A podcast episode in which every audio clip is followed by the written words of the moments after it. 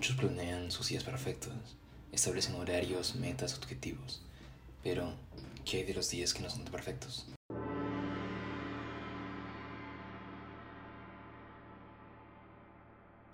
En nuestra vida hay días buenos y días malos, días en los que nos levantamos con ganas de comernos al mundo, con ganas de explorar, con ganas de crear, de conocer más, de dar todo a nosotros. Y también hay días malos, días en los que no, no se nos antoja hacer nada, en los que queremos quedarnos en cama, en los que no queremos hacer nada, en los que dejamos que la corriente nos lleve sin oponer resistencia. Todos nosotros planeamos nuestros días para el éxito. Ponemos objetivos, metas, hacemos calendarios, horarios, llevamos una agenda. Todo para que nuestro día sea lo más perfecto posible. Pensemos que somos máquinas y vamos a cumplir todo lo que nos proponemos. Y es cuando llega un día de la nada, caemos y no sabemos qué hacer. Por eso te propongo algo.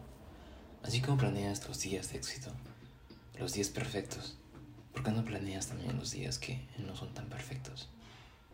como son días en los que no se quiere hacer nada. Incluso no nos queremos levantar de la cama. Podemos empezar con... Imagina esto. Estás en tu cama, tapadito con una mantita, solamente echado y sin hacer nada. Pensando en, me levantaré, no me levantaré. Este día quizá esté perdido. Mejor ponte las pilas y estas esas preguntas. ¿Cómo podría mejorar mi proyecto? ¿La vida que estoy viendo hoy es la que quiero? ¿Qué puedo hacer para seguir mejorando? Hacer esas preguntas hace que tu cerebro trabaje, que vaya tratando de buscar soluciones y no que se quede quieto en un solo lugar sin hacer nada. Eso impulsa. En nuestra vida todo es progresión. Primero es el 1, luego es el 2, luego es el 3. Así es como podemos empezar. Primero son las preguntas. Luego esas preguntas van a llevar a que tengas soluciones. Luego esas soluciones van a querer a que quieras hacerlas. Y poco a poco, tu día que parecía perdido, podrías enfocarlo en ti y en tu desarrollo. También puedes comenzar a hacer otras cosas. Cuando ya te levantes de la cama, puedes empezar con acciones como limpiar tu espacio de trabajo, definir planes de acción. También puedes empezar a hacer tu lista de pendientes.